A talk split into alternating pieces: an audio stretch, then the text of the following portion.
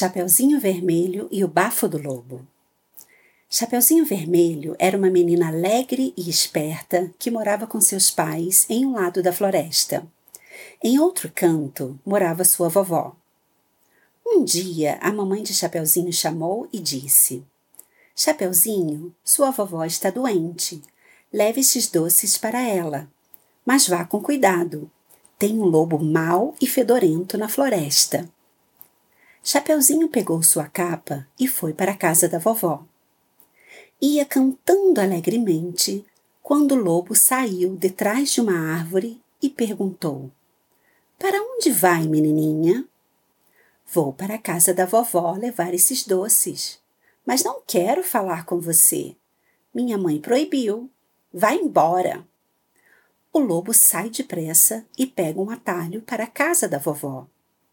Chegando lá, dá um susto na vovó e ela sai correndo. A intenção do lobo é devorar todos os doces do cesto, pois ele adora doce e só come isso. Então, ele veste algumas roupas da vovó e deita na cama dela. Vovó fica escondida e espia tudo. Chapeuzinho chega e bate na porta. O lobo responde: Pode entrar, a porta está aberta. Chapeuzinho entra e vai até o quarto da vovó. Olá, vovó. Mamãe fez doces deliciosos para você. Prove um. O lobo pega um doce da cesta e põe na boca. Quando começa a mastigá-lo, dá um grito.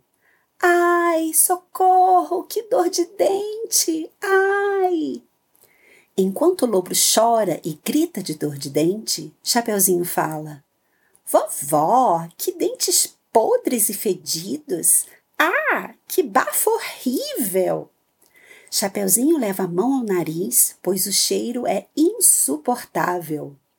E o lobo diz com a mão no rosto: É que estou doente, minha netinha.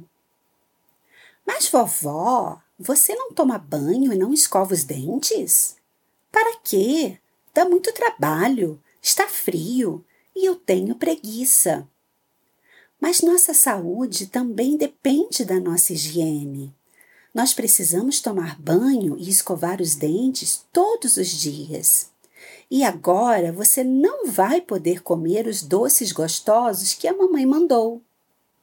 Então, vovó, que espiava tudo escondida, entra e dá uma porretada na cabeça do lobo e diz: Você está doente porque está muito sujo. A sujeira traz doenças. Agora nós vamos te dar uma lição. Você vai escovar esses dentes fedorentos e vamos levá-lo ao dentista. O lobo aprende a escovar os dentes e também a usar o fio dental com vovó e chapeuzinho. Depois, as duas levam o lobo ao dentista. No consultório, o dentista diz: Sua boca está horrível, mas vamos consertar todos os dentes. Eles vão ficar branquinhos e saudáveis. Mas você terá que cuidar bem deles em casa. Não coma muitos doces e sempre escove os dentes todos os dias.